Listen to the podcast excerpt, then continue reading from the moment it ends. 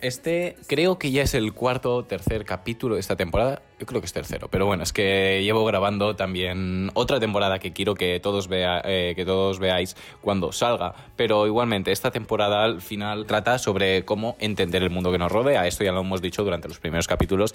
Y bueno, no sé si quedan unos dos más o tres más, pero lo vamos a seguir diciendo porque sí que vamos a hablar de economía, sí que vamos a hablar de filosofía, pero si tú mismo no entiendes lo que te rodea o por qué suceden las cosas, yo te puedo hablar de mil cosas que mm, no servirá para nada. Entonces, creo que vamos a retomar algo que ya hablamos en los otros capítulos y fue básicamente sobre el sistema 1, el sistema 2, de los cuales ya aprendimos a diferenciarlos. Hemos dicho que el sistema 1 eh, asocia ideas con las primeras impresiones y que éstas las conecta para verificar si una persona puede ser de su agrado eh, o lo que se está diciendo resulta verdadero para, para él. Pero no lo, no lo debemos analizar de forma independiente. Lo tenemos que juntar con otros hechos como son el Wisiatic, un, un concepto que se explica en el libro de Pensar rápido, pensar despacio, y que lo que nos dice el Wisiatir significa What you see is all there is. Eh, o sea, lo que ves es todo lo que hay. Son conclusiones eh, que se basan en una información muy limitada, y básicamente es lo que hacemos todos los humanos. Nosotros acostumbramos a, prejuzgar y la gente nos acostumbra a prejuzgar, aunque no nos lo diga. Eh, lo que sucede es que si yo ahora te digo que David, por ejemplo, es un buen líder eh, o tú me preguntas, ¿David es un buen líder?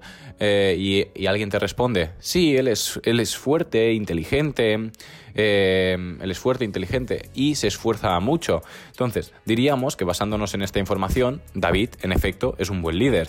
Pero, ¿qué pasaría después si yo te dijera que David es corrupto, cruel y utiliza a las personas como objetos?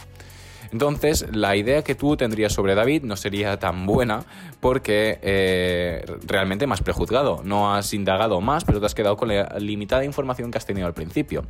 Esto nos sucede a todos cuando conocemos a alguien o cuando nos han conocido también a nosotros. Y también sucede con los productos, no vamos a mentir. Con los productos sucede lo mismo y por eso hablaremos de un concepto que mucha gente habla después, que son sobre las escopetas mentales y que cómo se usan estas escopetas mentales para vender más o básicamente qué son estas escopetas mentales. Eh, dicho esto, básicamente eh, hemos tildado a David sobre que es un buen líder con información limitada, cosa que realmente las personas que están escuchando este podcast eh, tendrían que empezar a valorar sobre sus actos y sobre si lo hacen con las demás personas. Una cosa es que las demás personas lo seguirán haciendo, por, por mucho que tú eh, comprendas que no se ha de prejuzgar o que cuando prejuzgamos utilizamos un sistema del cerebro muy básico, eh, no significa que tú lo dejes de hacer eh, de forma intuitiva o que la gente lo deje de hacer. Simplemente hemos de estar atentos a lo que sucede para entender por qué la gente actúa de una forma con nosotros o de otra. Es más, eh, Alex Todorov demostró que la capacidad que tiene el ser humano para evaluar a alguien puede ser con tan solo una mirada. Es más, podemos ver algunos ejercicios con escopetas mentales, de las que vamos a hablar ya he dicho eh, eh, posteriormente, eh, que nos dejan ver cómo digamos, prejuzgamos y no en sí prejuzgamos, pero que sí que mm, vemos que unas frases pueden ser verdaderas o ciertas dependiendo de lo que nosotros creamos. Y es como un, o sea, damos una respuesta intuitiva, que la respuesta intuitiva es del sistema 1, y aparte de dar una respuesta intuitiva del sistema 1, lo que hacemos es añadir eh, algo que requiera una comparación. Es decir, cuando nos están conociendo nos comparan en sí. Eh, para prejuzgar has, de comparar, has de conocer antes de... O sea, antes, antes de juzgar has de conocer. Si no, no puedes juzgar. Eh, por eso el proceso de juzgar a alguien o esto requiere una comparación previa con otros actos, con otras personas, etc. Y, y vamos a efectuar este ejercicio que nos va a explicar o vais a ver que junta estos dos sistemas. No es un ejercicio para ver si prejuzgas, sino es un ejercicio para que veas que se pueden usar estos dos sistemas a la vez y que se pueden usar de forma rápida, que se puede combinar el sistema intuitivo, el sistema 1 con el sistema 2. Entonces, eh, te voy a decir tres frases que no tienen ningún sentido y cuál de estas frases dirías que tú eh, es que dirías tú que es verdadera que es literalmente verdadera. Algunas carreteras son serpientes, algunos trabajos son serpientes, algunos trabajos son cárceles. Vale, las tres son literalmente falsas. Probablemente la gente eh, haya notado que la segunda ha sido la más falsa. O sea, algunos trabajos son serpientes, no tiene ningún sentido aparente. En cambio, la primera y la tercera pueden llegar a ser metafóricamente verdaderas. No significa que sean verdaderas, pero alguien las puede tomar de forma metafórica, entendiendo algunas carreteras son serpientes o algunos trabajos son cárceles, como algunas carreteras tienen la forma de S, como una serpiente, o algunos trabajos son cárceles porque te mantienen en el trabajo y no tienes más vida fuera de ese trabajo. Esto es un proceso que se da cuando juzgamos o vamos a comprar algo. Es un proceso de comparación, de comparación entre elementos que ya hemos visto, entre sujetos que ya hemos visto y de intuición, de lo que estamos viendo ahora, de si lo que estamos viendo ahora tiene sentido, nos gusta o no tiene sentido respecto al sistema 2, que es el que va a intentar verificar esta respuesta intuitiva. Hay otro ejercicio que a mí también me gusta mucho, que nos explica una ley que se llama la ley de los pequeños números y viene a explicar cómo el sistema 1, esto que hagamos de ver las escopetas mentales, tiende a confundirse cuando hay una estadística. Es decir, las estadísticas se pueden usar para confundir a la gente. En vez de para, mm, para, ayudar a entender las cosas, más bien confunden a la gente. Es más, normalmente cuando pones una estadística en un PowerPoint o presentas con una estadística, es más probable que la gente no entienda la estadística y solo te escuche a ti y vea una estadística de la que no, de la que no sabe qué leer de esa estadística. Entonces, eh, vamos a ver que mm, eh, los pequeños, la ley de los pequeños números es un ejercicio que mostramos con una bolsa, una bolsa y bolas. Entonces, unas bolas que van dentro de la bolsa. Eh, sería bueno que, que, pudieras apuntar esto en un papel o hicieras el ejercicio en un papel porque de forma narrada, como lo voy a hacer, es un poco difícil de entender. Yo voy a dejar un poco de tiempo para que lo puedas apuntar, pero ahora comencemos con el ejercicio. Pongamos que yo tengo una bolsa con cuatro bolas y que dos son negras y dos son blancas. Entonces, si quieres dibujarlo, haz una bolsa y haz una flecha a dos bolas negras y dos bolas blancas. Entonces, pon que tengo una bolsa, cuatro bolas, dos son negras y dos son blancas. Si yo hago dos rondas y, o si yo hago una ronda y saco dos bolas, y si yo de esas cuatro bolas saco dos de la bolsa sin mirar de forma aleatoria, lo más posible es que me salga un resultado extremo. Es decir, que me salgan o todas negras o todas blancas. Porque si me sale una de cada una, será una blanca, una blanca respecto al total que son dos y una negra respecto al total que son dos. Pero en cambio es más probable que me salgan dos negras o dos blancas, que son resultados extremos. Eh, en cambio, si en una bolsa, en vez de tener cuatro bolas, dos blancas y dos negras, tengo siete bolas, cuatro negras y tres blancas, eh, los resultados serán menos extremos. Es decir, lo más probable es que pueda sacar bolas blancas, pueda sacar bolas, puede sacar alguna bola negra y alguna bola blanca. Y esto se utiliza sobre todo en los medios de comunicación para confundir más bien a la gente. Y vamos a situar estas bolas como personas.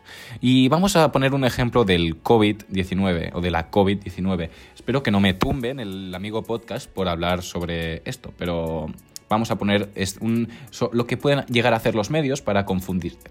Si se hace un estudio con unas pocas personas, en el caso del COVID, el resultado, eh, si se hace un estudio en un, en un sitio rural, el, resultado donde haya pocos habitantes, igual que en las bolas, será extremo. O habrá una incidencia muy alta respecto, eh, respecto a la gente que hay en el pueblo no habrá incidencia alguna. Es decir, si hay 10 si hay personas en el pueblo, es, es probable que nadie tenga COVID o que mucha gente tenga COVID. Entonces, por este motivo, la estadística nos diría que los resultados que nos pueden salir de un sitio con poca población son resultados extremos, de porcentajes extremos. Ya pueden ser a la baja o ya pueden ser al alza. Pasa algo parecido cuando los estudios no se comparan con más gente. Es decir, em, y, perdón, si, si, habláramos del ejemplo pasado en una ciudad, veríamos, e igual que en las bolas, que los resultados son menos extremos contra más gente haya. Pero también pasa algo, como iba a decir, algo parecido, cuando se hacen estudios y los resultados no se comparan con más gente.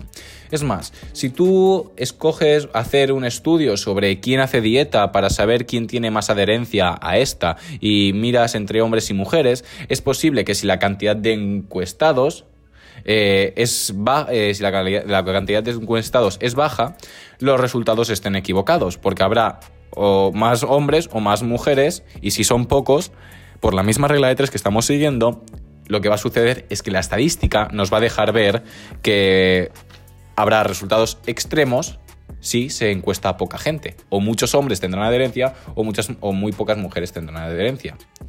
Y viceversa. Y por último, eh, después de este ejercicio, quiero hacer ver un par de cosas que también pueden suceder con la política, porque ahora hemos visto un par de ejemplos sobre lo que son estadística y cómo se puede manipular a las personas, pero también sucede algo parecido con la política y esto ya me toca un poco más el corazón, un poco más los sentimientos y aquí sí que puedo hablar, sí que me gusta hablar un poco más. Es más, em, vamos a poner el siguiente ejemplo. Un ejemplo, por ejemplo, como las elecciones, pongamos, yo que vivo en España, unas elecciones, eh, pongamos, eh, para la alcaldía de Madrid o para cualquier otra cosa. Eh, un ejemplo, ¿eh? No quiero, es un ejemplo cualquiera. Mm, realmente en la política, los votantes, la gente de a pie, la gente solo piensa lo que le han hecho pensar las lo que le han hecho pensar sobre todo las decisiones de los partidos opuestos. Es más, eh, ojalá hubiera más gente como tú que estás oyendo el podcast, que oyera el podcast y pensara un poco más por sí misma y, pensara, y pensaran ellos mismos antes de entender las ideas de otra persona. Pero eh, o de cuestionarlas incluso. Pero lo, que les hacen es pensar en. O sea, piensan. o sea, la gente piensa en las decisiones de partidos opuestos. Es decir, este partido puede tomar esta decisión, esta decisión, este otro partido puede tomar esta otra decisión. Y lo que busca un partido es mostrar que la decisión del otro partido eh, puede afectar en tu vida de forma trascendental eh, o de forma catastrófica. Entonces, cuando una persona interioriza en él mismo que la decisión de otra persona opuesta a su visión puede afectar de forma trascendental, que sí, lo puede hacer, pero si no se lo cuestiona, el problema es que eh, si no lo cuestiona, el problema viene aquí, porque la gente comienza a votar por miedo a que no salga la otra decisión elegida, no que salga la, de tu partido al que apoyas, cosa que pongo yo seriamente en duda, pero igualmente, eh, eh, hace que votes por miedo y que te tomes lo, o sea, todo lo que suceda en las elecciones, o sea, como acaben las elecciones, te lo tomes como una victoria o una derrota personal. Y esto, el problema es que no solo se aplica a la gente de a pie, es que se aplica a los actuales políticos y en todo el mundo. Eh, y esto lo único que crea es una, una, polarización dentro de la población. Y hay una frase muy importante que quiero que, mm, después de entender lo que sucede en la política y en la economía, que es que les hacen pensar que las ideas opuestas eh, pueden ser trascendentales para su vida, votando así por miedo, y que se tomen eh, lo sucedido o, el desenlace como una victoria o una derrota, polarizan a la población y la verdadera frase que me impacta y que quiero que la gente entienda es, la envidia de los plebeyos hace utilizar a su clase para un fin aristócrata. Sí, em, ¿qué significa esta frase? Significa que eh, la polarización dentro de la población hace que los aristócratas o la gente con mayor poder a ellos utilice a su clase ya que sabe que se pueden enfrentar para su propio beneficio.